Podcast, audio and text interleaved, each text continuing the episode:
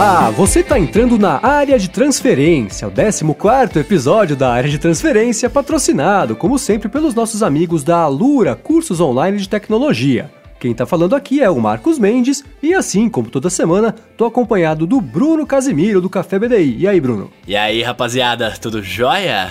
Belezinha? Beleza, tirando a gripe, né? Tirando a gripe tá tudo certo. Nossa, é. Bom, mas sabe que você tá começando os episódios do Café pedindo desculpa pela gripe e tudo mais, mas eu com, com o meu ouvido que talvez não seja tão aguçado assim para esse tipo de coisa, não notei grandes diferenças não. Não se preocupe porque no fim das contas não tá sendo um problema, não. É, eu acho que no final das contas eu me eu fico mais incomodado porque o nariz fica entupido e eu acho que as pessoas estão me ouvindo mal, mas na verdade nem estão, né? É, então, Às também é tenho isso. isso. Às vezes eu tô meio rouco, também percebo, mas acho que no final das contas as pessoas acabam não percebendo o que é, é normal, né? Tá, quer saber das notícias, né? Justo. E falando em notícias, também temos aqui o senhor Gustavo Faria do Cocatec, outro podcast diário de tecnologia, beleza? Beleza, fala aí, fala aí. Marcos Mendes tá com a voz meio borocochô aí, tá meio voz de, de, de, Bruno Casimiro, mas não interessa porque a gente tem iPhone vermelho, isso é que importa. pois é. Falaremos do iPhone vermelho hoje ao longo do episódio, mas antes, como sempre, vamos fazer o um follow-up, né? O Saulo Souza entrou em contato com a gente para falar que estava ouvindo o episódio número 12 e eu acabei, eu acabei dando uma trollada não intencional no pessoal, porque eu falei, não vou falar aqui, evidente, uma combinação de palavras que parece ali a palavra mágica para acionar a Siri, e o iPhone dele entendeu como se ele estivesse chamando a Siri. Ele perguntou se aconteceu com ele ou se aconteceu com mais gente, e falou que voltou até para ver se acontecia de novo, e toda vez que ele voltou aconteceu. Então desculpa pro Saulo e para outras pessoas que possam ter a Siri ativada, que, que eu ativei a Siri sem querer para vocês. Mas sabe que isso acontece comigo também, às vezes estou falando alguma outra coisa e, e, eu acho que a combinação de fonemas parece ali a palavrinha mágica e ela ativa. Você tá no meio de uma conversa, ela fala, que foi? Você falou, é, que foi o quê? Não te chamei? acontece, né? Isso acontece muito, muito comigo no Android, porque eu, eu tenho um Android que fica numa mesinha aqui do meu lado. Às vezes eu tô falando uma coisa e o Android acorda, o que, que foi mesmo aí? Como é, como é que é? Não entendi. Isso acontece com mais frequência, mas a Siri também às vezes dá, um, dá uma graça, principalmente no Apple Watch. No Apple Watch, isso, esses falsos, falsos positivos nunca aconteceram comigo no Apple Watch. Porque às vezes mexendo no. Acho que com o. Dobra, quando vira o braço, fica pressionando o botão, aí ele. Opa, peraí, como é que eu posso ajudar? Nem ativação por voz, mas ativação mecânica do.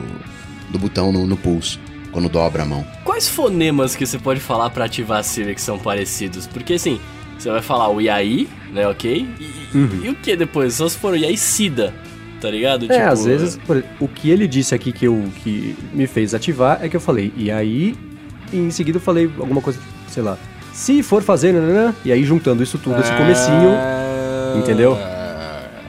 Que esse foi o fonema mágico nunca, que ativou o negócio esse... sem querer. eu nunca tive esse problema, fiquei pensando aqui, desculpa perder o fio da meada, foi mal. Bom, vamos lá. O Hans Ponfic falou que no episódio 13, né, no episódio passado a gente falou sobre os toques do fone, né, o Bruno explicou pra gente o, o, a enciclopédia de comandos que existe ali pro, pro Dash, e ele falou assim, que nesse quesito todos os fones com um botão dedicado a atender chamadas têm nele uma espécie de padrão, né? Você toca uma vez é, duas vezes ou três vezes para fazer algumas coisas específicas, né? É, você dá um toque para parar o que está tocando, dois toques para passar de música e três toques para voltar. E isso é uma coisa que acontece tanto no iOS, no Android, no Windows Phone também. E, e falou que isso não é só para fones, né? Funciona em caixinha, em caixinha. Funciona em caixinha Bluetooth e que você clica no botão lá e, e com o ícone do telefone. É, eu assim, eu sou, eu adoro padrões. Eu acho que o grande problema do mundo hoje é que padrão cada um tem o seu, e aí ninguém tem padrão para nada, né? Então é legal ver que, que pelo menos nesse, nesses três toques as empresas conseguem concordar quando o assunto é o, o, o número de toques desempenhar algumas tarefas. É legal que todo mundo saiba que isso existe, mas não é nem de perto aquela lista gigantesca do Dash, né? Pois é, pois é, são, são alguns comandos padrões para todos, menos a lista bizarra, gigante, né, cara? E no fundo é o que a gente já falou, né? Assim, toques padrões, ok, a gente consegue se adequar ali para todos os tipos de fone. Agora, 26 comandos, desculpa, não dá. não. Como estamos falando de fone, deixa eu fazer um complemento aqui. Não vai falar de AirPods de novo, não, né? Não, não, olha só, não vamos falar de AirPods hoje, hein? AirPod na net tem todo episódio, mas hoje, pelo menos, os AirPods a gente vai falar. é, agora já teve, né? É, tá vendo só? É que eu, quando, nesse último fim de semana, eu fiz uma viagem, foi aniversário do meu irmão, eu fiz uma, uma, uma viagem surpresa lá, que meus pais foram de surpresa, eu também cheguei de surpresa para surpreender todo mundo, foi uma coisa super bacana. E eu peguei um voo da United, que eu nunca tinha pego um avião da United antes, eu achei o avião super legal, mas o isolamento acústico deles é nulo, cara. Parecia que eu tava sentado em cima da asa, foi, foi bem incômodo. E aí, chegando lá no México, eu falei, poxa, acho que eu vou comprar o. Como eu tinha uma escala em Houston, né? Falei, acho que eu vou comprar o Quiet Comfort da, da, da Bose, porque ele tem o cancelamento de ruído e tudo mais. E no fim das contas, o meu irmão lá no México tinha o, o, o Quiet Comfort 35 e eu experimentei e na hora eu falei: ah, isso aqui já comprei, não tem jeito, não vai ter jeito. Aí no aeroporto para voltar eu comprei e foi a melhor coisa que eu fiz, cara. Quem sempre teve curiosidade de experimentar som. É, é, é, é cancelamento de ruído. Né? O fone de ouvido com cancelamento de ruído, faça isso. E em um voo de, só de tranquilidade já se pagou. Ele filtrou tipo 70% do barulho da turbina. Uma hora eu tirei, que eu achei que falei, será que tá funcionando isso aqui? Que você acostuma, né? O voo tem, sei lá, 10 horas. Eu tirei o fone de ouvido, cara, parecia um. sei lá, parecia uma guerra. Eu falei, meu, não posso acreditar eu passei todo esse tempo voando feito um animal aqui, sem este fone de ouvido na orelha.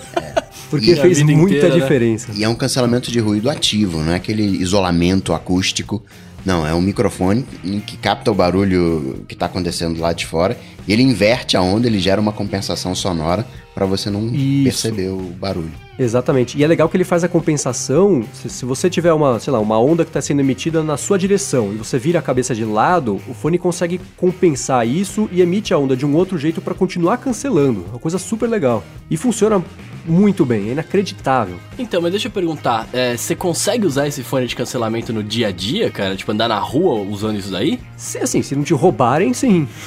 é, não, não, beleza, é, tirando o fator assalto, né, assim, tipo...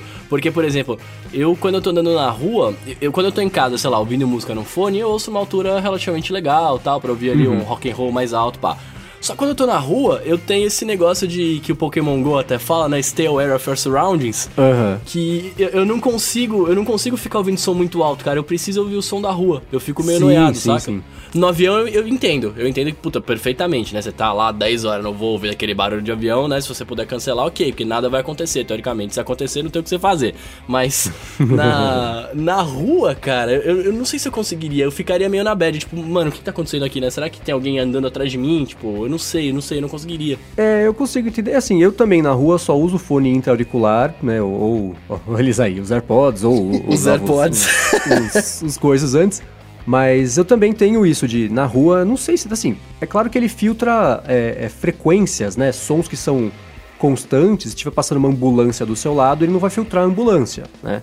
Então, uhum. se, se ele estiver filtrando, se ele filtrar o som do ar-condicionado e tiver alguém falando do seu lado, o som do ar-condicionado não vai, não vai entrar no fone, mas a pessoa falando do seu lado sim, claro que mais baixo, porque está com a orelha coberta, mas ainda assim o, o som chega. Mas é claro que diminui, né? O, o, recomendado é nunca andar com os dois ouvidos ocupados ou tampados quando você estiver na rua mesmo, exatamente por isso. Senão você vai acabar sendo atropelado, vai acontecer alguma coisa, né? Vale lembrar que Sim. o QC35 ele é totalmente sem fio.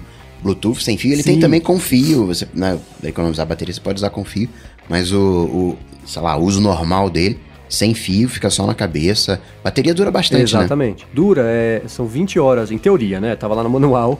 É, 20 horas com Bluetooth e 40 horas se você estiver usando ele com fio. Então, é bastante coisa. Né? Caramba, 40 horas é bastante. É, então. Então, para quem tem curiosidade a respeito desse fone, é claro que, de novo, né, fator preço. Comprar aqui no Brasil, como quase tudo, é uma coisa um pouco impeditiva, porque é um valor muito caro. Lá fora ele já é muito caro mas é um para quem voa bastante, para quem se incomoda com esse tipo de coisa, é um excelente investimento. E eu mal posso esperar para voar de novo só para usar esse fone lá no avião de novo e falar, ai que beleza. Fica a dica para os nossos ouvintes. Bom, seguindo com o follow-up, o Rodrigo Sá falou que ele queria dizer que comprou um smartwatch, é, um U8 chinês de 20 dólares para treinar antes dele usar o, o relógio da Apple, né? Que ele é daqueles que arrasta o relógio na parede e tudo mais. Tá vendo? O Team, o team treino de relógio tá, tá segue vivo e ativo. é bom, né, cara? Se, e, e, vou te falar que, que parece bobo, né? Mas quando você compra um relógio aí que vale mais de Vamos, vamos falar em dinheiros, né? Vale mais de mil dinheiros, cara. É um investimento, né? Então, pô, se você puder treinar para usar, vale a pena, né? 20 dólares aí, 60 reais, cara. Uhum. Gastou quase nada. Agora o, o Apple Watch dele tá salvo. Tá vendo só? Tomara, tomara. Bom, seguindo, o Jorge mandou uma mensagem, mandou um e-mail pra gente falando que tá gostando bastante do podcast, o formato, o conteúdo e tudo mais. E falou que um tema que a gente tem comentado com frequência, tanto aqui no ADT quanto nos, pró nos próprios podcasts nossos, é o tema é de assistentes virtuais, né? Ele falou que usa a Siri, mas acha que tem coisas bacanas que ela tinha que fazer melhor. E ele segue é, comentando, é, é, explicando isso aí, e fala que hoje ele tem muita dificuldade em fazer ligações da, da, usando a Siri e quer saber se a gente consegue usar a Siri para ligar para alguém só falando o nome da pessoa, se ela sempre aceita e tudo mais. E ele aproveitou para apoiar o Bruno, olha só, Bruno, você tem um apoiador moral. O Jorge falou que a gente sacaneou muito você por causa da película do iPhone. E ele falou que não tinha nem pensado naquilo que eu comentei, né? Que gasta-se tanto dinheiro desenvolvendo o material para você depois esconder mas ainda assim ele tá usando a, a, capa e a película, mas pelo menos ele tem a desculpa dos filhos dele, que pegam o iPhone, então tá protegido por causa disso. Ah, mas aí, vocês têm... a desculpa também de que eu pego meu iPhone e ele tá, tem que estar tá protegido, cara.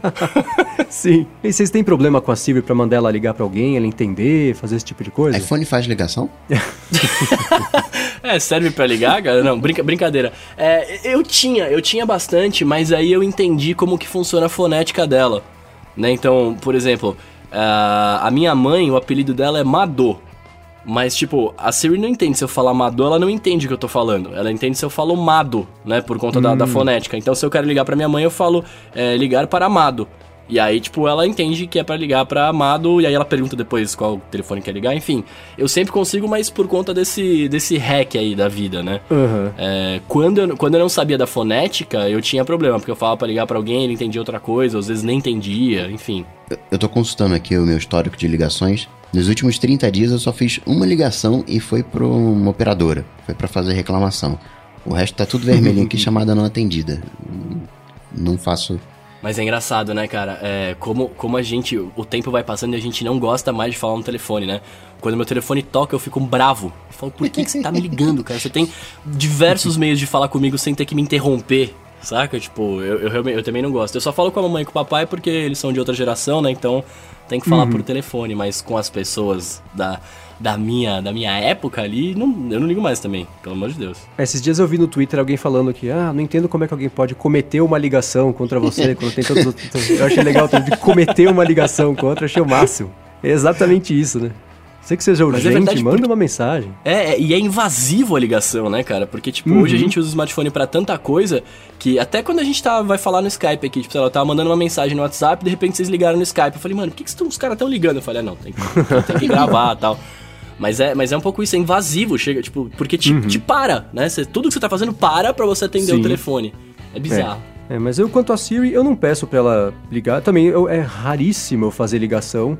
E quando eu vou fazer, eu acesso, ou busco pelo Spotlight, ou acesso ali no, no histórico de iPhone do, do, da ligação, porque eu não, além de não ligar tanto, eu ligo para pouquíssimas pessoas das raras vezes que eu ligo, então tá sempre ali nos recentes. Mas eu me lembro de ter tentado usar a Siri e, e lá no, no, num passado distante, quando ainda tentava usar a Siri para tudo, ela não conseguia entender direito, então passei por isso sim.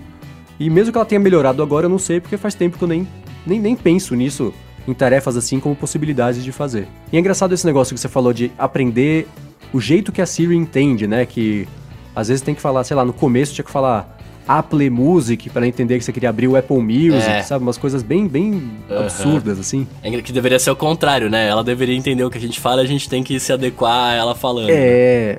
Foi o que a Samsung falou essa semana com a Bixby lá. Falou que é isso que ela quer fazer. Não é você que tem que aprender a falar computador, mas o computador te entender. Vamos ver se vai entregar, né?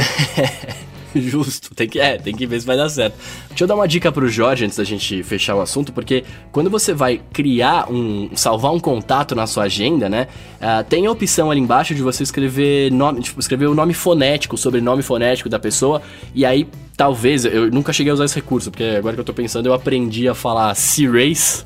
E aí não, não, não, me, não me atentei a isso. Mas se você. Depois tenta lá e fala pra gente, Jorge, se você escrever o nome da pessoa com acento, tipo, sei lá, é, puta, não tô pensando em nenhum nome aqui, mas sei lá, você vai escrever YouTube, né? Tipo, em vez de você, você escreve lá YouTube, embaixo você põe IU, né? Tipo, do jeito que você fala, às vezes ela, ela entende a, a, sua pronúncia e ligaria certo. Se você puder testar e contar para nós, ficarei super agradecido. Boa, fica pro feedback do feedback follow-up do episódio que vem. Bom, e por último, para fechar o follow-up, se estendeu bastante nesse follow-up, né? Por último, vamos falar sobre aquela brincadeira que a gente fez na semana passada, né? Das telas e tudo mais. É, foi legal, o pessoal, o pessoal gostou bastante. O Raul Guarini mandou a tela da gente pra gente ver como é que tava. O Thiago Ferraz também. Não sei vocês, mas tenho minhas considerações em relação a algumas decisões deles. Mas o que todo mundo quer saber é o seguinte: Bruno Casemiro, você se comprometeu é. a mexer um pouquinho ali na sua tela pra. Não sei, pra tentar otimizar, não sei. Que, por que, que você mexeu na sua tela e como é que ela ficou? Cara, missão dada é missão cumprida, né? A gente, os caras pedem, a gente faz. Eu, na verdade verdadeira, eu só fiz o que eu sempre fiz, né? Que era dividir é. os aplicativos conforme eu usava. É que, tipo, como eu baixei um monte de coisa e eu acabei não, não adequando elas para os lugares corretos, ficou uma bela de uma zona. Sim, Mas agora tá desprevenido, tudo... então, foi isso? Os caras me pegaram desprevenido, foi, foi de repente, assim. Tinha que arrumar a casa antes, né? A visita apareceu de surpresa. É, é, cara, isso, isso é complicado, né? Você tem que, você tem que ligar para pessoal, tô indo, hein? tô indo, dá, tira, tira o sofá do lugar e tal. Uh, então, eu arrumei, cara. Vocês querem que eu mande Boa. pra vocês aí? Manda, manda, manda. Vamos ver quantas aí, mensagens não lidas existem. Ah, não, isso continua. isso continua. Ó, tá aqui, ó. Eu separei de novo as minhas três telas, né? Continuo com as três telas. E aí, pra, uhum. pra vocês entenderem como que ficou. Primeiro tem os aplicativos que eu mais uso, né? Então tá lá a Vogue do iPhone, né? Os sitezinhos que, que eu costumo entrar tal. Eu dei uma mudadinha, eu tirei realmente aquelas coisas da Apple que não usava, tipo, contatos, o aplicativo da câmera, tá ligado? Essas coisas que é, a gente já tem atalhos aí. E deixei realmente coisas é, que eu tô usando mais. Na segunda tela só tem pastinha, se vocês repararem aqui. Aí sim, tem a pasta da Apple com todos os aplicativos meio nativos que eu não uso. Uh, separei por música, porque coisa de música que eu uso, produtividade, stream, enfim, né? Aí é a minha separação normal. E na uhum. terceira tela tem a parte mais de entretenimento que só tem joguinhos, né? Então eu separo jogos, tipo, normais, jogos de pixel art, coisas de RPG, porque como bom nerd eu jogo RPG, e Tinder e Happn são dois jogos muito legais aí de você passar muito um bem. tempo. Jogos sociais. Jogos sociais. Muito bem. Olha, estou orgulhoso de você, viu, Bruno? Eu ah. ainda esperava, eu confesso ah, que Deus. lá no fundo do meu coração, eu esperava ah. que você tivesse um wallpaper que te deixasse ler um pouco melhor a tela. Mas o progresso cara... é, acontece em passos, né? Pequenos e frequentes, então fico, fico muito feliz de ver a sua tela um pouco mais organizada. Não, mas cara, o wallpaper é aquela coisa que te remete a uma lembrança boa, né? Você abre sim, o celular sim, e é, olha concordo, e fala, nossa, concordo. olha só que lugar legal. E o, eu, na semana passada eu falei que era Chinese Garden, é Japanese Garden, perdão pelo, perdão pelo vacilo aí. Ah, muito bem. E o Japanese Garden lá em São Francisco é um lugar muito bacana, então tem que ficar aqui, né?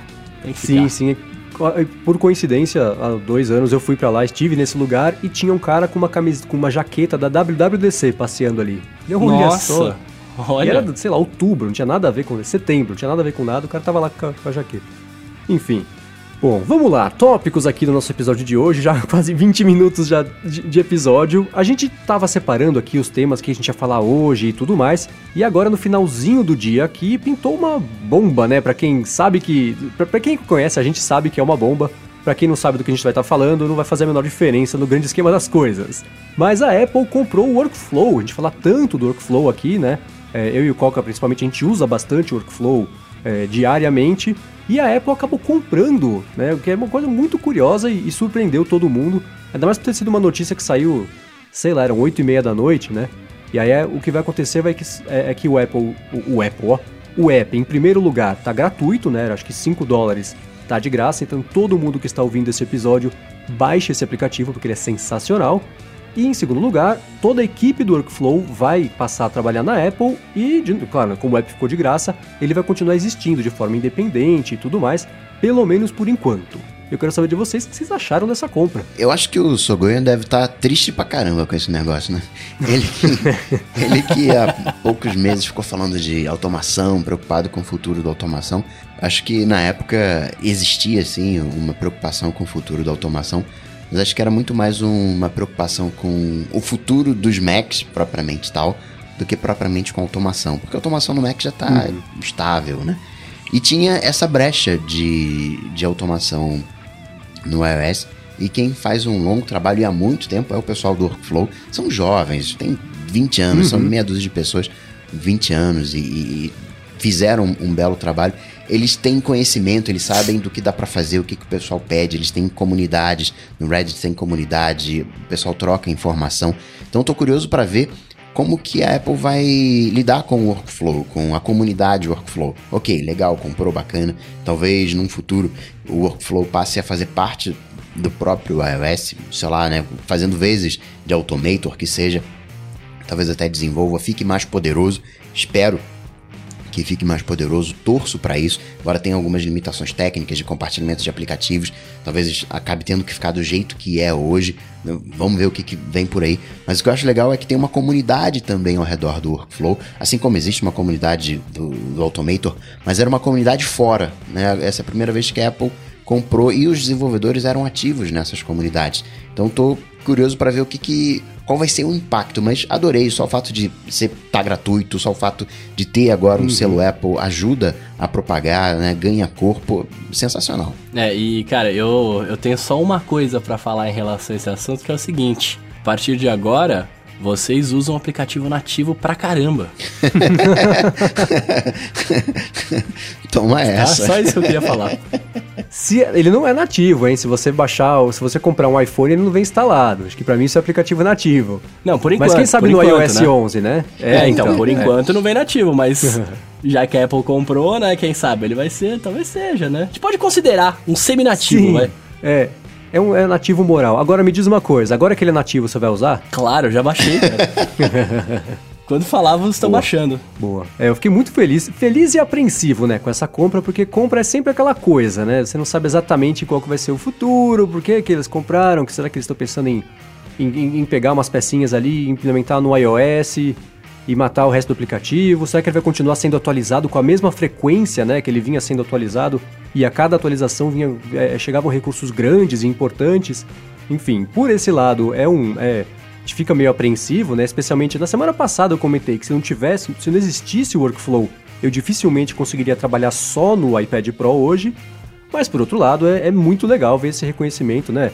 E que foi que nem o Coca falou, são quatro, são, são meia dúzia ali de moleques que ralaram para fazer um aplicativo que tinha tudo para ter sido proibido pela Apple, né? Porque ela tem isso de às vezes, ah, não, esse aplicativo é muito útil e ele sai do que o iOS devia fazer, corta. Fala, Poxa, mas é, é útil.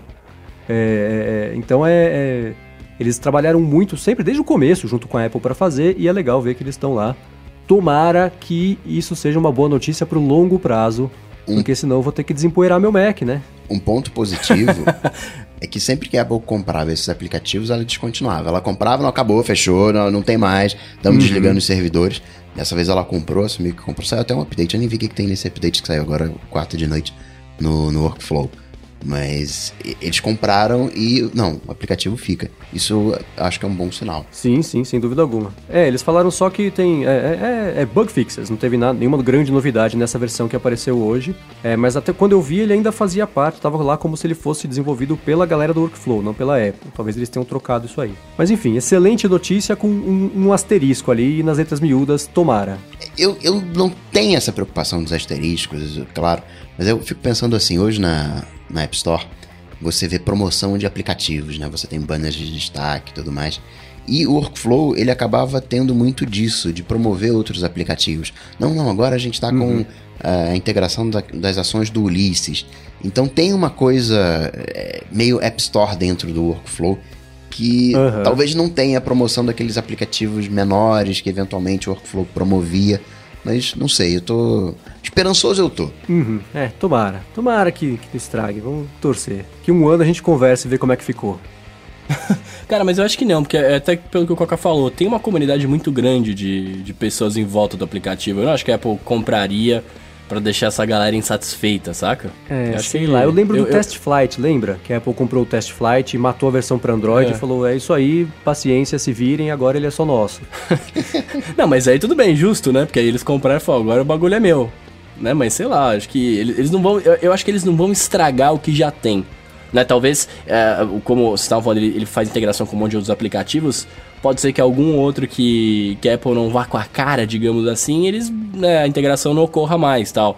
Mas uhum. eu acho que eu acho que eles não vão estragar. Eu acho que no mínimo ele vai continuar tipo do jeito que tá com uma outra mudancinha. Eu sou um cara Uhum, otimista. é. E eu espero também que a- algumas tecnologias do workflow, né? Que, aliás, a gente tá falando sobre ele, a gente sempre falou sobre ele, mas para quem tá chegando agora, esse aplicativo é uma espécie de costurador de outros aplicativos do iOS e você consegue encadear tarefas e, e- e- é, automatizar coisas que você consegue fazer na mão. Ou então pede pro computador fazer sozinho, que ele faz muito mais rápido e sem a chance de, er- sem a chance de errar. Esse é o, o, o resumo aqui do, do workflow. E não só isso, às vezes você quer, por exemplo, escrever no saúde. Você quer escrever suas informações de. Tudo bem, tem aplicativo de saúde para você escrever o seu peso, mas você quer escrever o seu colesterol, sei lá. Você pode fazer um aplicativozinho pra- de escrita, né, usando a API. do- E é fácil de fazer. Escreve lá a Sim, sim. pergunta, ele escreve no workflow. Ele. Olha, esse- não tem o que falar. O workflow é um. É uma bênção. É, eu espero ver, né? Eu, eu torço também pra ver um pouco de, de coisas na- que vem no workflow aparecerem de forma nativa no iOS 11, talvez no 12, né? Que o 11 também em cima da pinta aí, não sei se vai acontecer. Mas é, é- é- é- vou tentar continuar otimista e pensar que essa é só uma ótima notícia e daqui a um ano torcer pra falar, tá vendo só, estávamos preocupados pra nada. Muito bem, hoje, aliás, hoje o episódio tá bastante sobre sistemas operacionais, né? Que o próximo assunto é sobre o Android O. O Google lançou a primeira versão do, do primeiro beta, né, pros aparelhos compatíveis lá pra, só para desenvolvedores. E chegou com bastante coisa nova, né? Vocês viram o que chegou de novidade? Gostaram? O que vocês acharam? É tudo coisa do iOS, né? Você tá louco? O pessoal já fala que a gente só fala de Apple agora, agora... Não, Ai, mas, ai. Assim, verdade seja dita, cada vez mais o iOS se assemelha ao Android e cada vez mais o Android se assemelha ao iOS. Uma das Uhum, coisas que concordo. o Android batia no peito, não, a gente tem multitarefa real e agora tá com multitarefa similar ao do iOS. Pra você. Uhum. Não tem jeito, né? Não dá pra você considerar um smartphone, um dispositivo móvel, como bateria ilimitada. Não dá. Quando você tá num desktop, quando você tá no notebook, você tem uma bateria. Vamos usar o chip, vamos full power, não vamos se preocupar porque a energia é uma coisa ilimitada. Já quando né, tá na tomada, tá ali. Agora, já num dispositivo móvel são outras necessidades, outras limitações. Então, cada vez mais você vê que tá se igualando, né? Eu vejo muito disso, assim. São propostas completamente diferentes. A organização do Android é diferente. Ela, o Android ele nasceu aberto. Não, você pode baixar aplicativos onde você quiser. A gente tem a loja aqui, mas se você quiser instalar de fora, pode instalar de fora. Aí começa a ter vírus, começa a ter praga. Não, não, faz o seguinte: a gente não pode garantir o que tá fora da loja. Dá uma preferência para instalar né, dentro da loja. Você vê que aos pouquinhos o Android tá virando um, um iOS e o iOS a gente pode tomar como exemplo o workflow. O workflow está se abrindo um pouquinho mais, né? então está virando um pouquinho mais de Android. Ou seja, vejo a coisa muito. Né? É uma mistura no final das contas. É, eu concordo no fim das contas. Eu acho que vai ser meio inevitável receber feedback de gente achando que a gente não gosta de Android, é fanboy, essas bobagens assim. Acho que, assim, primeiro que essa discussão toda, ela, ela cansou em 2012. Então, em 2017 é bem difícil continuar tendo. É, mas eu concordo 100% que a, discussão que eu digo é esse negócio de, de tomar um lado, né? Sou eu contra você porque o meu é melhor e o seu é pior, não vem me falar. É, é- é uma gr- grande bobagem isso aí, eu fujo desse tipo de conversa porque nunca leva a nada. Cara, ó, eu, eu, eu não. Eu vou assumir aqui eu, eu não, não tenho um lado, tá? Eu sou um cara totalmente imparcial, mas eu não gosto do Android. Só pra causar polêmica, foi mal. Tá vendo? É. É. Anyways, eu concordo aqui com o lance de, de, de, de- de que os, aplica os sistemas estão eles estão ficando parecidos porque é aquela coisa, né? Você começa com uma. Cada um começou de um jeito e conforme você vai evoluindo, encontrando o caminho certo de fazer as coisas, muitas vezes o caminho certo acaba sendo um só, né? Então tem isso, por exemplo, é, é, esse exemplo agora, né? Os limites automáticos aí da multitarefa do Android, que eles perceberam que não dá para deixar todos os aplicativos rodando em segundo plano que a bateria vai embora. Então, e, e- ele pega processamento, né? Acaba ficando lento para fazer o que você está fazendo de verdade, porque lá atrás está rolando o, o Dropbox, está rolando o navegador, tá baixando o aplicativo, tá fazendo não sei o que, joguinho, blá blá. E acaba que nessa de, de multitarefa, por exemplo, em tese, quando um desenvolvedor ele está pensando na experiência do seu aplicativo no iOS, ele sabe que todos os recursos do iOS estão disponíveis para aquele aplicativo, porque ele sabe que não tem nada em multitarefa brigando pelos recursos. No Android isso não acontece. Agora vai começar a acontecer. Então a experiência tende a ser melhor. Às vezes no Android você dá aquelas agarradas de tela, não que não aconteça no iOS, acontece também, mas às vezes dá aquela agarrada de tela no Android e não é por causa do Android em si, é porque tá rolando uma multitarefa, tá rolando uma briga ali por detrás. Então tem algumas vantagens uhum. de você ter um, um, um, limite automático. Não só isso, o, o Picture in Picture também chegou agora no, no Android. A gente tinha aquela, na multitarefa, divisão de telas. Mas agora o Picture in Picture chegou e tem que chegar para todo mundo, tem que estar disponível para todo Sim. mundo. É, não tem, ah, peraí, a Apple acertou, mas é a Apple que fez, então não. Não, tem que fazer para todo mundo. Não, o, a gente acha que o Google tá num canto do mundo, odiando a Apple que tá em outro canto do mundo. Não, os caras estão pertinho do outro. As equipes né, se conhecem. Outro dia Sim, lá não tava jantando lá o, o, o, Tim Cook com o, o, Pichai. Sabe, sei lá, o que, que eles estavam conversando. Mas são empresas próximas. E, claro que tem uma rixa, uma competitividade, mas tem que. Concorrência é sempre bom. Né? Não esquece uhum. isso de lado. Concorrência, no, você vai gostar mais de um, gostar mais de outro mas concorrência é sempre bom. Sim, concordo 100%. Sabe uma coisa que eu, que eu acabei. Eu não tinha opinião até pouco tempo, mas eu acho que eu não gostei. Que é essa parada de dos ícones padroniz, mais padronizados, né? Tipo, antes quando você entrava no, no Android ali, ele tinha cada um tipo de ícone. Que até, acho que quem é, usa iOS e vai para Android, acho que uma das coisas que mais repara é essa parada dos ícones, né? Que tipo, cada um de um jeito. Uhum. Mas eu acho que isso era meio que a cara, né? Era, era o charme do Android. Era tipo assim, olha, aqui você pode ter os ícones do jeito que você quiser, né? Tipo, você pode ter uma coisa diferente, você pode personalizar, digamos assim, né? Agora você fazendo essas coisas mais padronizadas, ele vai ficar com mais cara de, de iOS. Eu sei que vocês são os caras que vão gostar, né? Porque vocês gostam do padrão aí e tal. Mas, tipo, eu acho que perde um pouco a identidade, sabe? Falando de realmente esse tipo de, de layout, assim, manja? É, não sei, eu acho que dá mais unidade e. e, e é, você matou a, a, charada, né? Eu gostei mais porque para mim fica uma coisa mais coesa, né? Funciona melhor, Sim. você olha, tem, é mais harmônico. Eu entendo que é legal você ter, ah, ter um aplicativo de e-mail que é um aviãozinho de papel. Não tem que ter um negócio em volta, deixa só o aviãozinho. Ah, três bolinhas, fica lá soltas em cima da, da, da interface também. Mas, por outro lado, é, é, é, uma coisa que eu sempre estranhei, não só em comparação com o iOS, né? É, é, é, é sempre uma coisa que, que, que não, não, encaixava no meu olho, sabe? E isso deles conseguirem padronizar os ícones e tentarem conter um pouco essa, é, essa grande bagunça que é, né? O, cada ícone de um jeito, eu acho que é, um, é uma experiência positiva. Vamos ver se primeiro os desenvolvedores vão é, é, topar isso aí, se vai dar para implementar direito, ou se vai virar um, mais um, um, um, caminho de ícones e é mais uma categoria bagunçada, né? Mais uma bagunça adicionando ali. Outra coisa que o Android acertou, que fez uma implementação melhor do que no caso do iOS, na questão do gerenciamento de senhas. Agora você vai poder escolher um aplicativo. Você tem que preencher a senha né, de um, dentro de um aplicativo. Você pode escolher que quem cuida das suas senhas é o aplicativo X. Então, na hora de pedir a senha, o aplicativo vai bater na porta desse aplicativo X para preencher a senha. Hoje você não tem algo assim no, no iOS.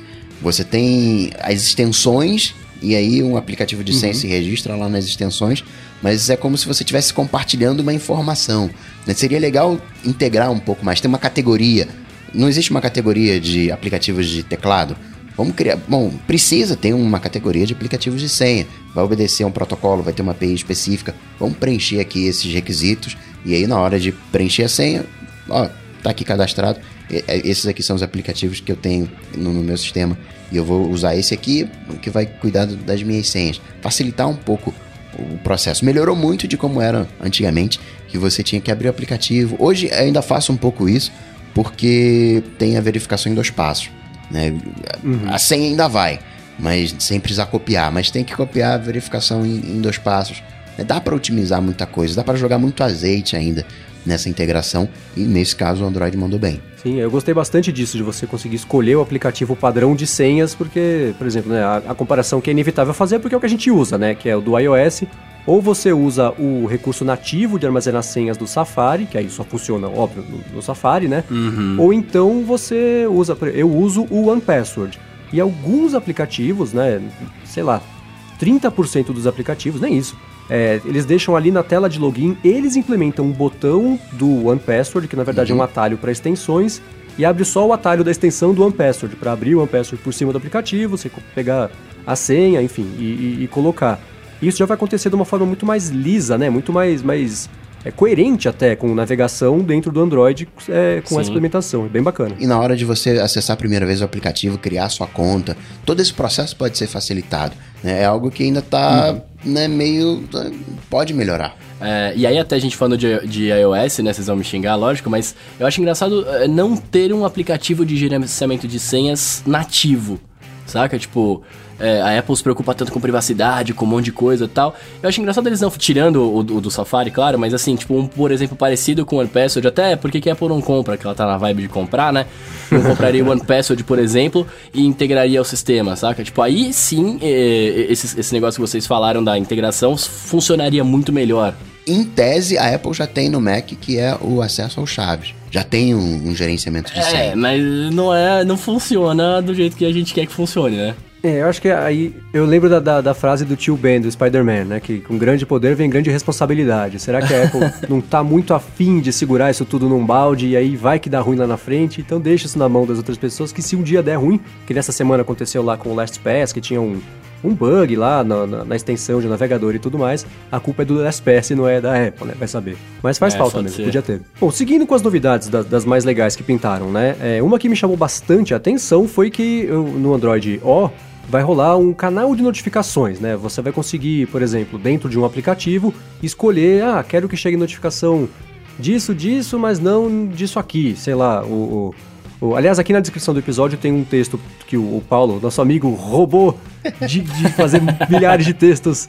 É, Paulo Riga escreveu lá no Tecnoblog com um resumo das coisas que pintaram.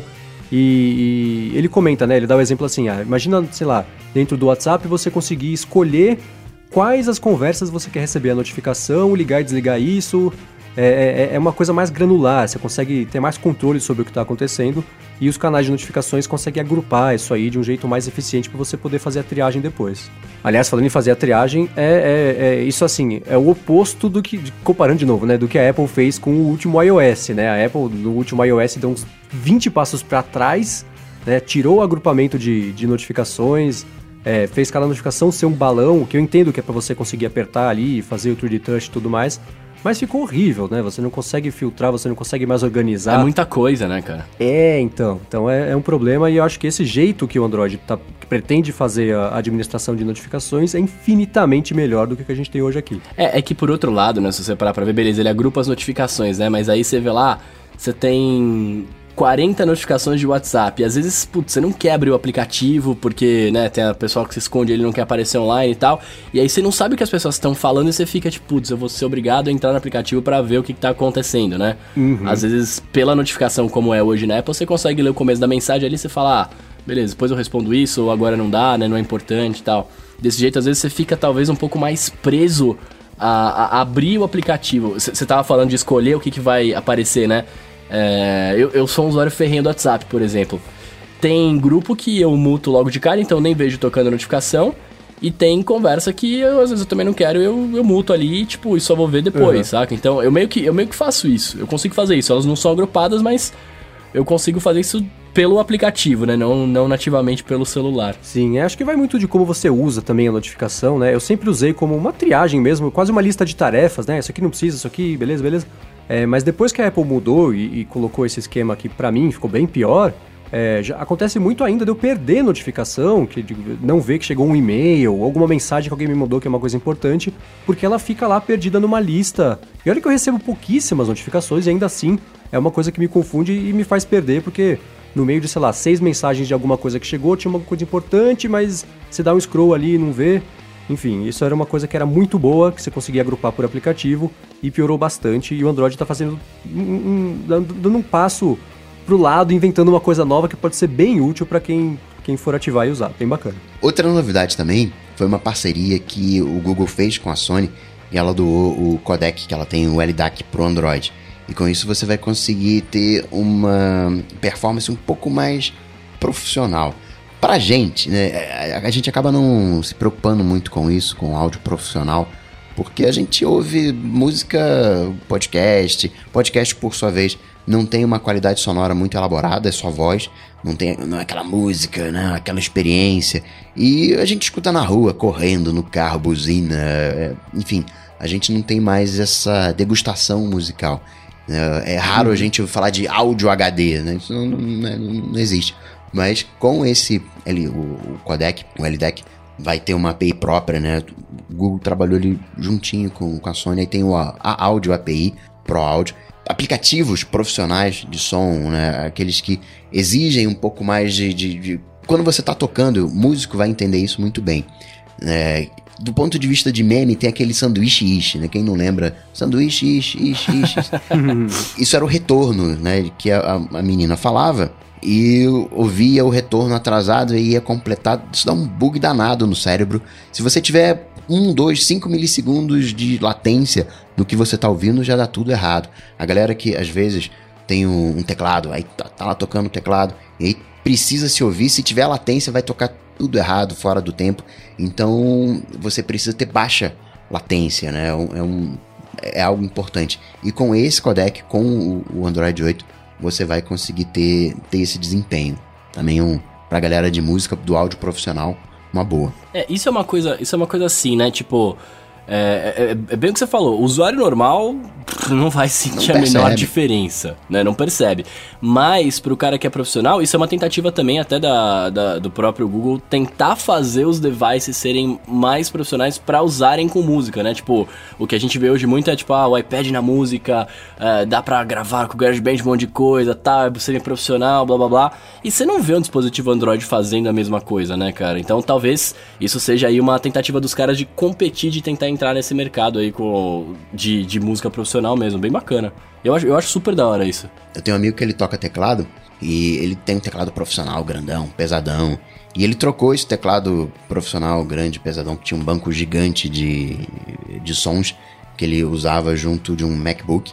Ele trocou, e aí tinha uma interface de áudio, tinha toda uma parafernália.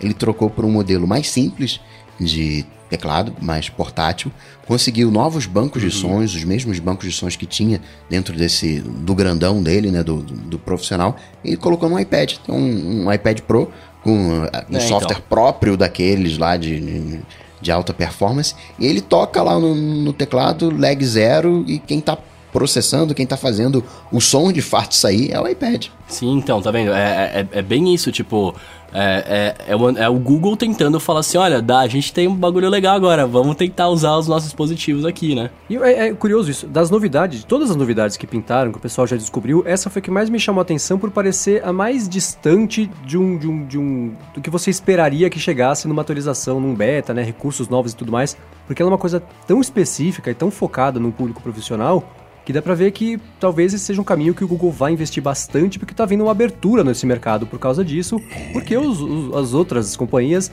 talvez não estejam investindo tanto quanto elas poderiam. Eles falaram, opa, tem uma oportunidade aqui, então é, já vamos colocar isso agora ali na rua, já vamos fazer um barulho, deixar o, os músicos, né, no caso especificamente desse recurso aqui, é, saberem que vai chegar, prestarem atenção nisso, já saberem como que vai funcionar. E foi interessante ver, né? Tanto recurso voltado para o usuário final e essa coisa super específica chegando junto para um, um público bem, bem é, é concentrado, né? Tenho, hoje na prática, o Mac, quem compra Mac, é esse usuário criativo. E esse usuário criativo, ele aos pouquinhos, como ele tem pouca necessidade de, vamos chamar de automação, ele tem pouca necessidade de recursos de hardware, ele é um criativo, ele dá um papel com uma caneta, ele se vira.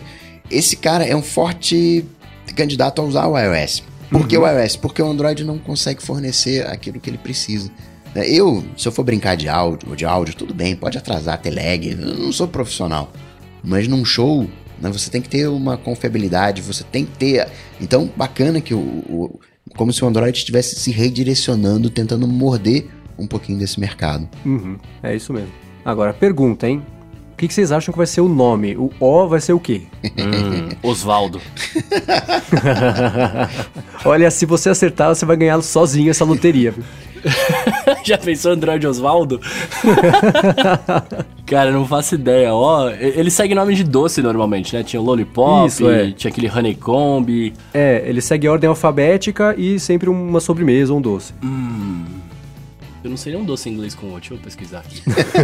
Tem o clássico é- negresco, né? Que não é negresco, é o concorrente genérico do negresco. Ou talvez o Oreo. negresco ori- original, o Oreo. É, o que todo mundo aposta é que seja que, que ah, o pessoal tá achando muito que vai ser Oreo e eh, acho que assim, o pessoal só tá achando muito que vai ser Oreo porque não tem, não tem mais nada que tenha O, né? Eu procurei também e eu achei uma sobremesa holandesa que chama Ontbijkwek. Não, não vai Mas ser acho que isso. esse não vai ser o nome do sistema operacional, né? Então, e o pessoal difícil. tem, né? eu- e vale lembrar que o Oreo é uma marca, né? Eles fizeram lá aquela parceria É, com o Kit pode Kat, crer. né? Que teve o Android Kit Kat.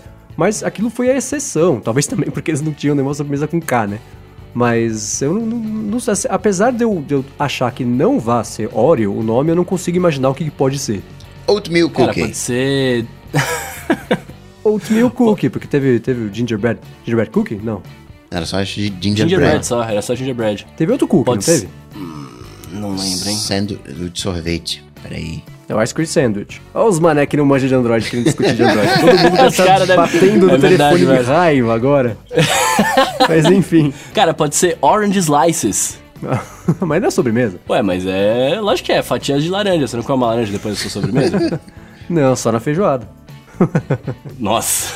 Sei lá. Acho que essa é vamos- Ah, quando sair, todo mundo vai ter errado. Vai ser uma coisa óbvia que ninguém tinha pensado. É sempre assim. Bom, não foi só o Google que lançou coisa nessa semana, né? A Apple também lançou diversas. Como o Coca falou, foram diversas. ah, Não foram atualizações. Como é que você chamou, Coca, no, no episódio? Reposicionamentos de mercado. é. Reposicionamento de mercado, exatamente. A gente recebeu diversos reposicionamentos lá de Cupertino, mas antes de falar sobre eles, vamos falar sobre a Alura, cursos online de tecnologia, que patrocinou todos e patrocina também este e vai patrocinar o próximo ADT aqui trazendo para vocês.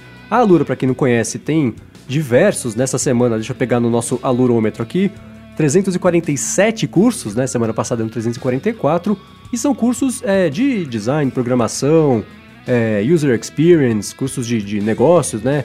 E você consegue contratar planos, dá uma olhada lá no site, tem plano pra. Tem, tem, aliás, tem curso pra caramba. E a hora que você quiser contratar, você vai conseguir estudar por um ano lá com eles.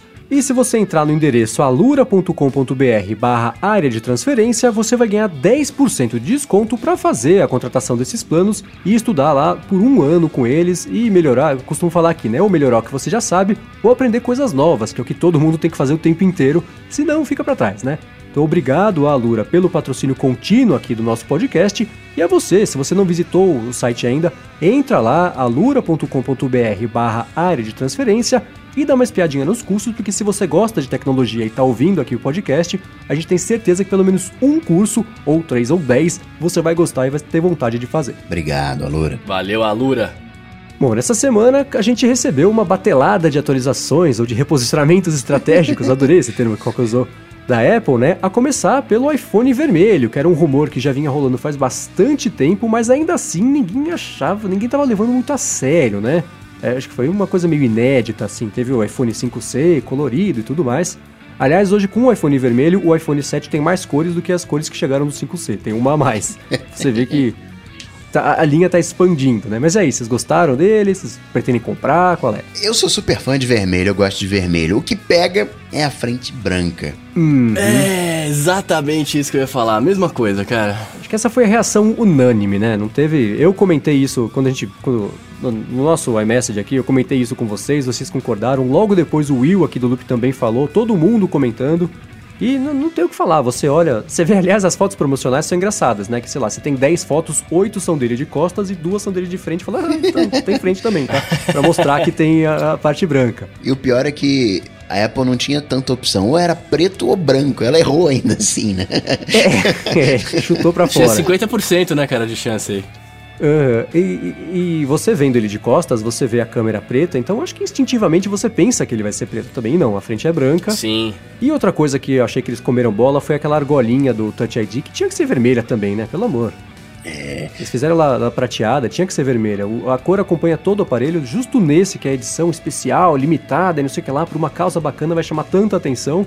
Eles fizeram uma corzinha diferente ali, não sei, porque era mais barato produzir, sei lá. Acho que isso fi- ficou, deixou um pouco a desejar. E, e eu nunca tive os produtos Red, porque primeiro às vezes a cor não, não, não rola. Apesar de chamar Red, tem uns iPods que eles eram meio cor de rosa, acho que a cor varia um pouquinho. E com essa frente branca, definitivamente eu não teria a manha de comprar também. Eu gostaria também de ver esse vermelho em jet black, né? num, num vermelho esmaltado. Aham. Uhum. Achei que ficaria, ficaria bonito. Mas esse iPhone 7, né? A tendência é que a gente tenha daqui para frente sempre um iPhone agora vermelho. Né? Eu não vejo agora um iPhone 8, sei lá, o próximo 7S, sei lá como é que vai se chamar sem um red. Acredito que a gente vai ter. Será? Nossa. Eu acho que a gente vai ter sempre um. É, eu não sei. Será que vai ter sempre? Ela não volta para trás, né? Ela não desfaz esse esse red. Talvez até a gente possa imaginar o que, que parece que a Apple tá fazendo. Ó, vou lançar produtos no final do ano e no início do ano a gente né, faz uma brincadeirinha. E talvez ela lance no, no início do ano essas brincadeirinhas aí com vermelho. Mas tem um apelo, todo mundo gostou. Por mais, ah, ok, não é branco. Talvez até porque ninguém estivesse esperando esses iPhones. Uhum. Todo mundo gostou. Né? Ah, pô, podia ser preto, sim, mas não teve ninguém que falou, ah, isso aí é horrível, a Apple errou, não devia ter feito. Ninguém falou isso, né? Mostraram como melhorar, sim. concordo. Mas não, não teve uma. Não teve uma repulsa imediata. Sim, mas posso falar, cara, mesmo, mesmo branco talvez eu tivesse. Eu achei a, a, a, traseira do jeito que tá, vermelhona, assim, eu achei muito bonito, cara. E eu gosto do vermelho também, eu gosto, da, gosto do cor vermelho, tem bastante camiseta vermelha. Eu, eu, teria na moral. Até falando aqui, o Washington Marks lá no Twitter mandou para mim uma foto né, de um conceito do iPhone com a frente preta e a, uhum. traseira, branca, e a traseira vermelha. Né, assim, uhum. óbvio, muito mais bonito, né, claro. Mas mesmo assim, eu acho que eu, eu teria o branco. Seria o primeiro iPhone branco com a frente branca que eu teria na vida. né? Mas talvez eu tivesse, cara. É, eu não teria mãe, né? Eu usei um. Quando saiu o iPhone, acho que 6S Plus, que eu tentei comprar de madrugada lá na estreia, não comprei, não consegui e tal, você comprar um prateado e passei um ano falando, ah, não rola, eu prefiro ele com a frente preta mesmo. E por isso foi tão legal depois comprar o Jet Black, né? Passei um ano detestando, a hora que comprei o Jet Black, falei, nossa, este monolito preto é a coisa mais bonita que eu já comprei, coisa maravilhosa. Então foi. foi... Mas eu não teria a manhã de comprar o, o, vermelho com.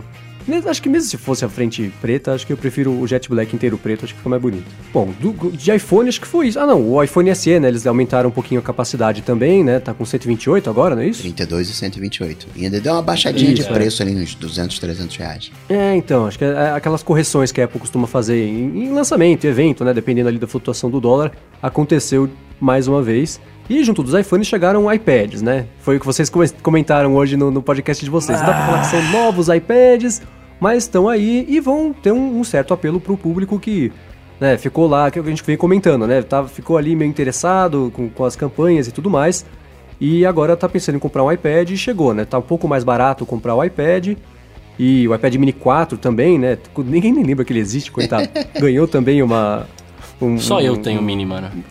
você usa? Você gosta? Cara, eu, eu gostava mais quando eu comprei. Hoje em dia ele me, me falta, falta tamanho, saca? Uhum. E não digo nem de, de potência, ele é, ele é mais fraco, claro, né? Porque é antigo, faz, já, eu tenho ele faz dois ou três anos.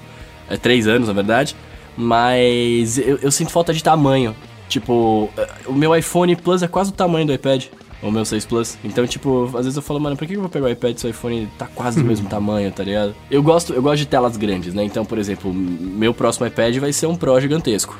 É, vai ser o iPadão ali, quando tiver oportunidade. É, e de iPad também pintou o iPad normal, né? A Apple tá começando, parece, a fazer aquilo que todo mundo já espera há tempos que ela ia fazer, que é começar a limpar esse negócio de nome, né? Não dá para chegar no iPad 25, iPhone 842. Então agora voltaram iPad, não vai dar para confundir com o iPad de primeira geração, né? Ninguém vai achar, comprar um desse achando que é o iPad que foi lançado lá no começo. É. Então dá para fazer esse reboot, né?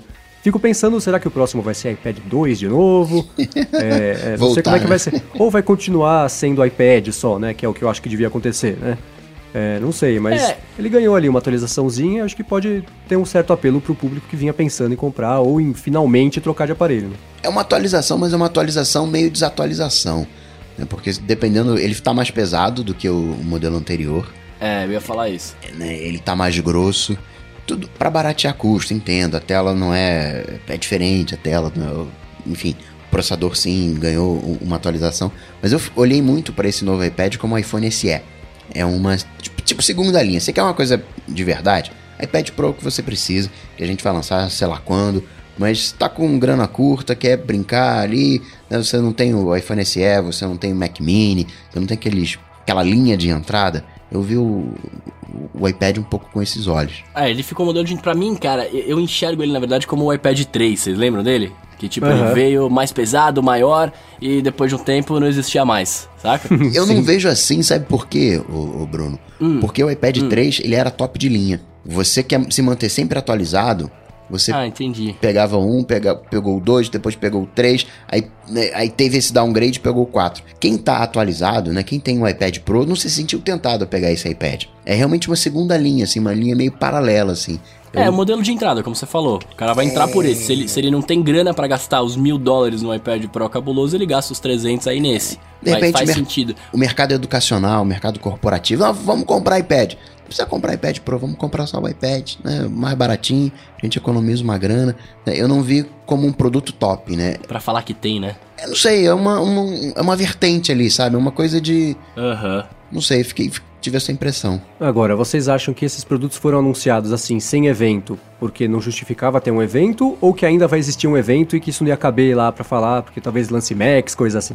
Meu lado otimista, né? Gostaria de acreditar nas duas coisas. Assim, é, não teve evento porque não justifica as mudanças que tiveram aí, porque foi só coisa interna mesmo, não foi nada demais. Mas eu gostaria de acreditar que, tipo, ainda vai ter um evento, porque tem rumores de que em abril teria o evento lá, não sei o que e tal. Então, assim, gostaria que tivessem esse, é, esse evento com um iPad novo, tipo, que seja que todos os rumores que saíram virassem verdade, saca? Mas que tivesse um iPad novo, porque eu acho que, cara, é, é, quase dois anos aí já tá na hora de você atualizar o, o- a, a tecnologia, né? Tipo, o modelo e tal. Mas, por outro lado, não faz muito sentido eles, sei lá, mudarem um monte de coisa agora, colocar coisas novas na loja e um mês depois lançar um produto novo. Por isso que, eu- por isso que eu falei lá antes que me, me parecia é um pouco do iPad 3. Olha, a gente tá lançando um negócio aqui pra você comprar, da hora. Ele é mais pesado, ele é, né? Mas ele é um pouquinho melhor, teoricamente.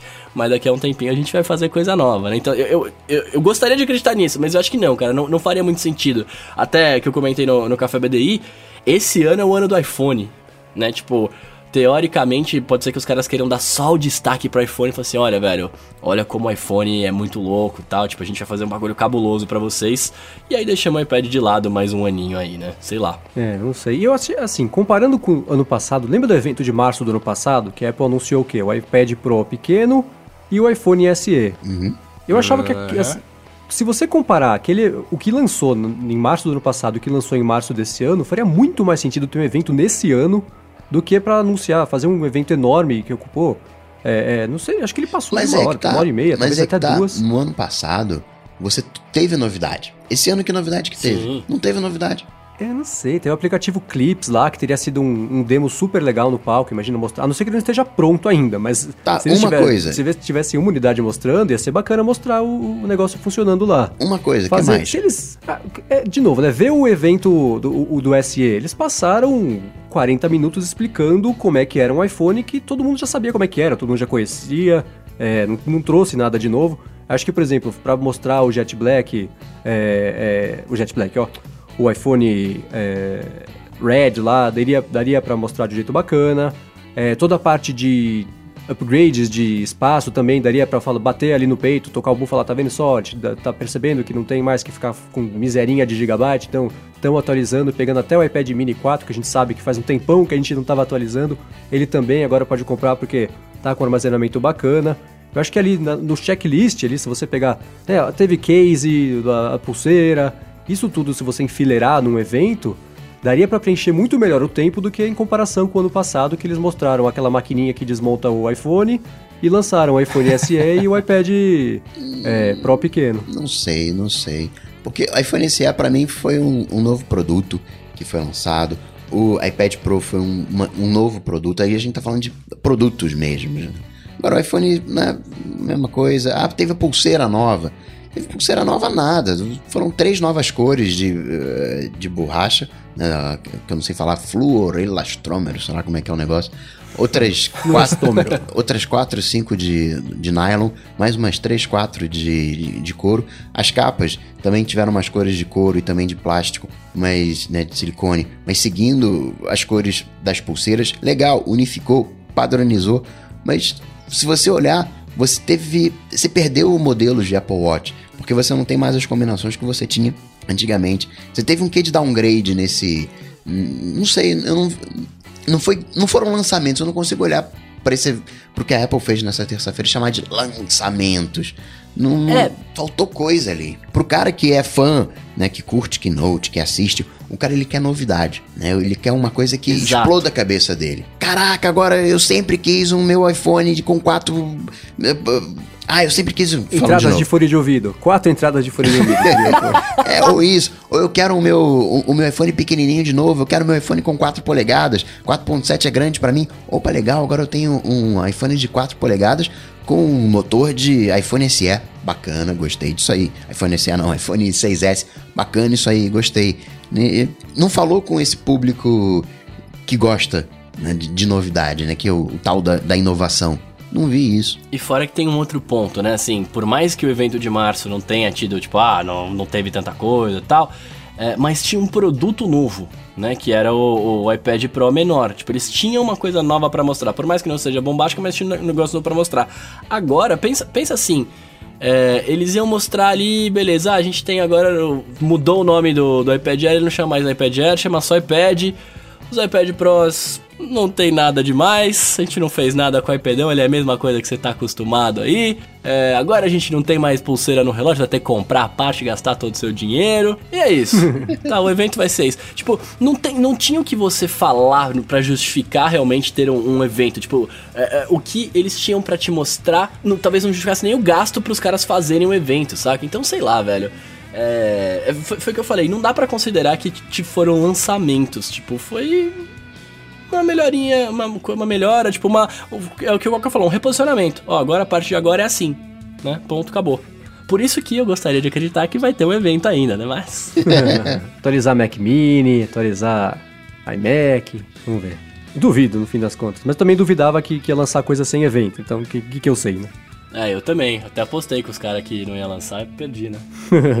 Acho que de lançamento, reposicionamento, acho que é isso, né? Não tem mais muito o que falar. Por isso vamos pro Alô ADT, que é a, a, hora aqui do Opa. podcast que você que tá aí no Twitter xingando muito pode falar pra gente com a hashtag Alô ADT. Manda sua pergunta, né? Comenta alguma coisa pra gente poder ler aqui e responder no ar. E foi isso que o Brandon Guimarães fez. Ele perguntou a nossa opinião sobre Google Fotos, que, e de que forma que a gente usa o Google Fotos, né? Ele falou que usa o dele como a galeria padrão, basicamente. E vocês? Eu uso como backup no iPad. Ele está instalado no iPad. E aí as minhas fotos eu tiro fotos no iPhone, coloco as fotos no Mac. Automaticamente elas batem no iPad. E aí quando bate no iPad, no- na biblioteca de fotos do iCloud, no iPad, o, o Google Fotos identifica e faz o upload pro Google. Então fica como um backup. A forma que eu uso é não usando. tá? Eu não uso o Google Fotos. Eu prefiro. Eu sou um cara mais das antigas nesse quesito de backup, assim, de fotos. Eu faço no iCloud lá bonitinho, mas eu baixo todos pro computador e depois eu salvo num HDzinho. Eu tenho dois HDs externos que eu uso de backup, tipo, fora de nuvem. E aí eu acabo salvando tudo lá. Eu tenho dois porque se um der pau, né, eu não, não perco ali as paradas. É. Mas boa. os dois estão na mesma mais- gaveta, né? Não. não, um tá em cima da mesa, outro tá na gaveta. Se a Judite tacar fogo no quarto, já era, perdeu tudo. Nossa, não, aí perdeu. Se a Judite entrar aqui no, no estúdiozinho, é um abraço. Eu tô mais perto do Bruno né, nessa minha estratégia. Eu nunca usei o Google Fotos. É, primeiro porque antes, né, não- eu usava meu- meus métodos de guardar, guardava localmente também, eu guardava no Flickr, no HD externo e também tenho no Mac e tudo mais. E quando eles lançaram o, o- esse armazenamento de fotos e tudo mais, ele não guarda a foto na, na resolução original depois de um certo ponto, a não ser que você tenha o plano pago. E eu já pago o Dropbox, pago o, o iCloud Drive, não ia pagar mais isso. Então hoje o que eu faço é. é- Teve um dia que eu simplesmente desisti de ficar organizando foto. Eu, eu- eu percebi que era uma briga que não dava pra ganhar. Então hoje eu tiro as fotos e elas ficam guardadas no iCloud Drive e de tempos em tempos eu faço o backup, é, não físico porque vai ficar no Mac, mas também dentro do, no, no- no meu drive externo ali, e é isso. Eu, eu desisti de tentar organizar, porque a gente tira mais foto do que dá pra organizar. É, cara, antes eu, sepa- eu separava por evento as fotos. Tipo assim, ah, em Uhum, 2015 também fazia eu isso. saí, não sei o que, não sei o que lá. Só que realmente, conforme ah, a tecnologia tá evoluindo aí, você tem a câmera no bolso, você tira foto de tudo, né? Então, tipo, não dá pra você ficar fazendo mais isso. Então, o que, que eu faço agora é separar por ano. Tipo, ó, em 2017 eu tirei já essas fotos aqui, ó. Se tem alguma coisa Uhum. muito bacana, uma viagem e tal, aí tudo bem. Aí eu separo essa viagem, mas a maior parte das coisas, tipo, tá na pasta de 2017, assim, não tem nem como ficar perdendo tempo com isso. É, isso aí. Bom, o Francisco Almeida perguntou qual foi o último smartphone não Apple que a gente teve e o que, que ele tinha que faz falta hoje no iOS e no iPhone. Bom, eu nunca tive smartphone não Apple. Assim, antes. já tive features phones, já tive. Uso Android até hoje. Mas antes do iPhone eu usava um Nextel e o que eu achava Eita. legal do Nextel, tinha assim, dava para acessar a internet, tinha umas coisinhas ali. Mas o que eu gostava era uma época ali de minutos ilimitados, aquela coisa, mas a característica, nem vou falar do sistema, né? Se tivesse que falar a característica do sistema, o que eu gostava eram os perfis. Ah, tô em reunião, né? Eu tô, tô no trabalho. Que você selecionava o, o, o, toque, né? O Nokia tinha isso também. Mas a característica que eu gostava muito da Nokia, no, no plano que eu tinha, era que era uma espécie de comodato, né? O aparelho não era meu. Então podia acontecer qualquer coisa com o aparelho, qualquer coisa trocava. Quase como se fosse um seguro. Né? Eu gostaria de ter algo assim no, no iPhone, principalmente hoje, que a gente tem iPhone que descasca, que oxida, que arranha fácil. Seria ideal. É, eu sou assim também. O meu último smartphone também não existiu antes do iPhone, porque foi o primeiro. Antes eu tinha um DLG, uma coisa assim. E o que faz o que tinha nesse telefone e que faz falta hoje era sossego, porque hoje não tem mais sossego. Hoje não dá mais pra, né, o tempo inteiro apitando e brilhando e piscando. Isso não existia antes. Então esse é o meu recurso que faz falta, é o sossego. Recurso sossego, é o modo sossego, né? Podia ter, ó. É.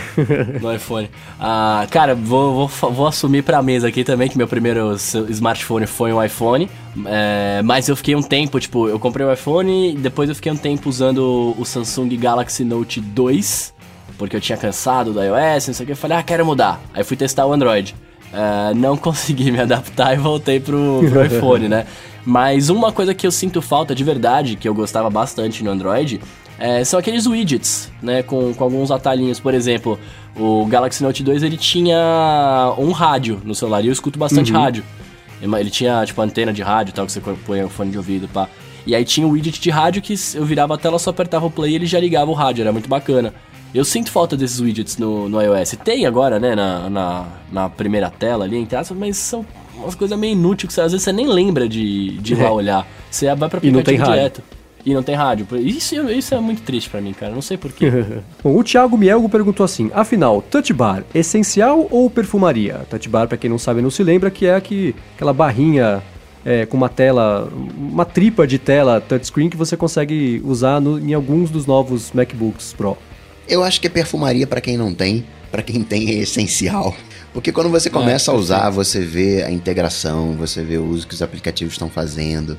Ah, por que, que eu quero um Touch ID no Mac? Eu não preciso de Touch ID no Mac. Até você conseguir desbloquear o One Password com a sua digital, não precisar digitar senha, uhum. e aí você ter todas as suas senhas sendo preenchidas, uh, sabe? Tem um, é perfumaria para quem não tem, que nem Apple Watch. Né? às vezes o pessoal me pergunta: o que, que você acha do Apple Watch? Ah, porcaria, cara, mas não, não compra não, você não vai gostar. mas experimenta, experimenta aí, depois você me diz. Porque quando você desenvolve uma relação, aquele jeito Apple, né? Quando você interage com o produto, coloca a mão, você, ele vai ganhando seu coração, ele passa a ser essencial. É, no fundo é aquela coisa, né? Você não precisa de nada até você ter essa coisa, né? tipo, e aí você se acostuma e tal. Eu, eu não tive oportunidade de, de testar Touch Bar bastante tempo, porque, né, sabemos que no Brasil o MacBook vale mais que um carro, né? Então é difícil da gente, da gente ter. Mas pelos demos que eu vi a galera usando, eu achei animal, cara. Se, assim, se eu tivesse um MacBook com a Touch Bar, eu com certeza usaria e seria para mim essencial. É, eu não sei. Primeiro que quando eu usava o Mac, eu usava ele no modo clamshell, né? Que eu ligava ele no monitor externo e ficava fechado. Então, nesse caso, não daria para usar a Touch Bar. E eu uso muito os atalhos de teclado, então acho que acabaria sendo mais rápido ainda fazer esses atalhos do que navegar na touch bar para fazer. Então acho que para mim seria perfumaria, mas para quem é essencial, manda ver. Tem, tem jeitos e jeitos de usar, né? Acho que não dá muito para cravar se é um ou outro, vai de cada um.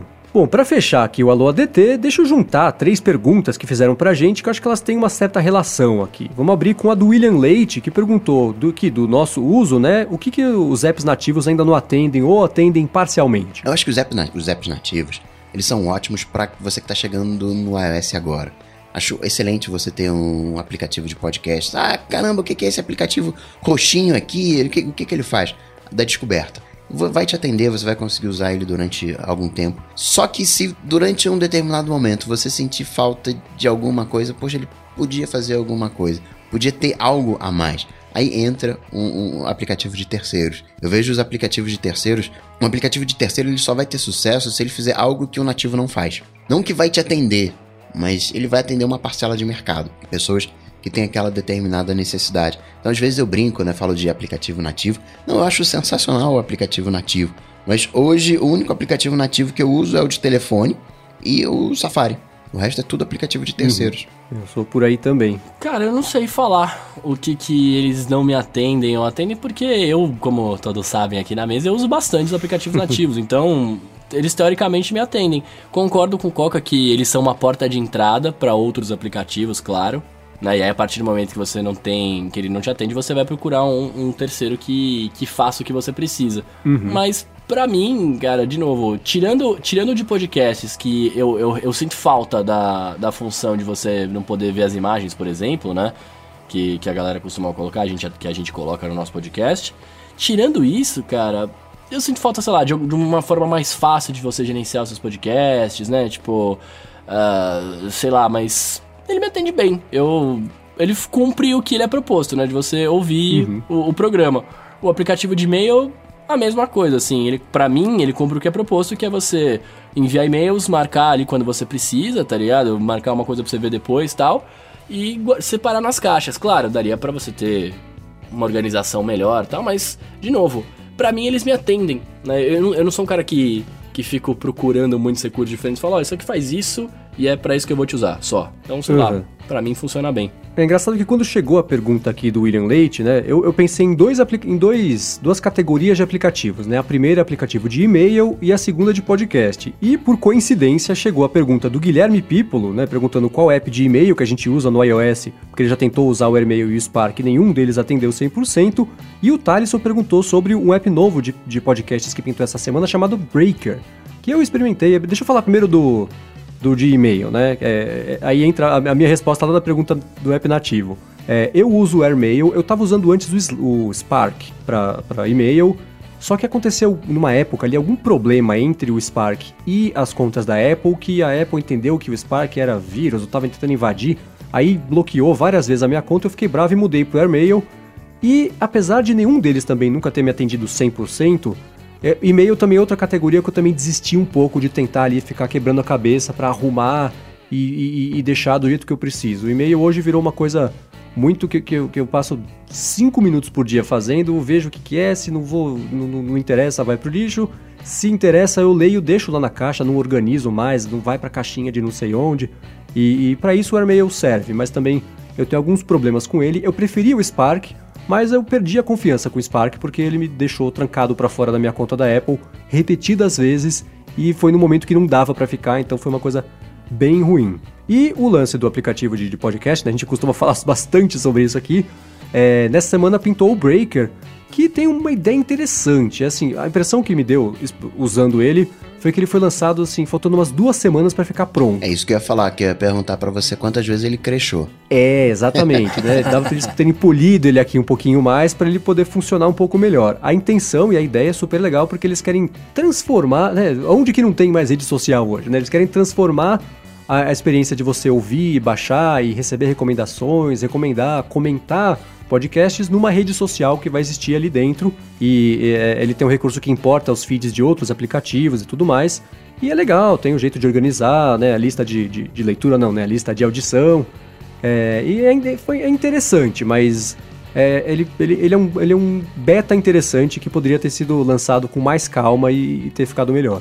Eu uso o AirMail Gostei da proposta do Breaker, mas eu só vou eh, dar uma olhada de novo nele no próximo update, que está crescendo muito. A abordagem que ele coloca de você, eu tenho uma certa treta com isso. Não, coloca aqui o seu Facebook, coloca aqui o seu Twitter e tal, cria aqui uma continha. Acho que você deveria poder experimentar o aplicativo sem conta. Entendo que é uma rede social que precisa disso, mas né, fico, fico meio assim assim. Poderia ter uma experiência, né? Você vê como é que, como é que ele funciona. Então ainda não estou muito definitivo com o Breaker. Gostei da proposta, mas vou esperar o próximo update. Bom, se você quiser encontrar os links das coisas que a gente comentou aqui no episódio hoje, é só você entrar no areadetransferencia.com.br barra 014 e se você quiser falar com o Bruno Casemiro para comentar algumas coisas, sugerir alguns apps não nativos para ele ali no seu dia a dia, como é que faz, Bruno? Cara, você pode ir lá no Twitter, no Instagram mais próximo de você, no arroba Bruno Casemiro. E se você quiser ouvir essa minha voz aveludada aqui, né? E fanha nessas últimas semanas, você pode procurar lá no Café BDI no iTunes ou também blogdoiphone.com barra.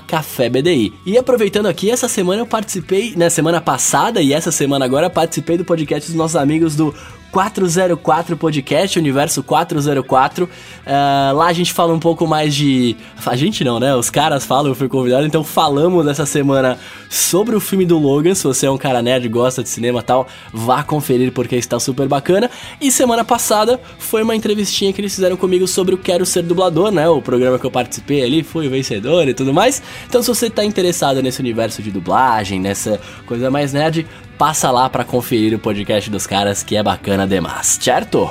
Boa. E para me achar é super fácil, vá lá no google.com.br, bate Cocatec.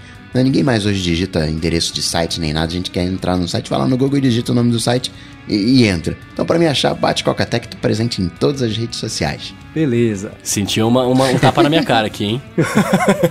Eu sou MVC Mendes no Twitter e apresento o Loop Matinal, que é o podcast de tecnologia diário aqui do Loop Infinito. Muito obrigado à Lura Cursos Online pelo patrocínio contínuo de mais esse aqui episódio do podcast. Acesse lá o alura.com.br barra área de transferência para ver os cursos e se inscrever que você vai melhorar profissionalmente, que é sempre bom. Obrigado Eduardo Garcia pela edição de mais esse episódio e a gente volta na semana que vem. Falou, até semana. Tchau, tchau. Valeu!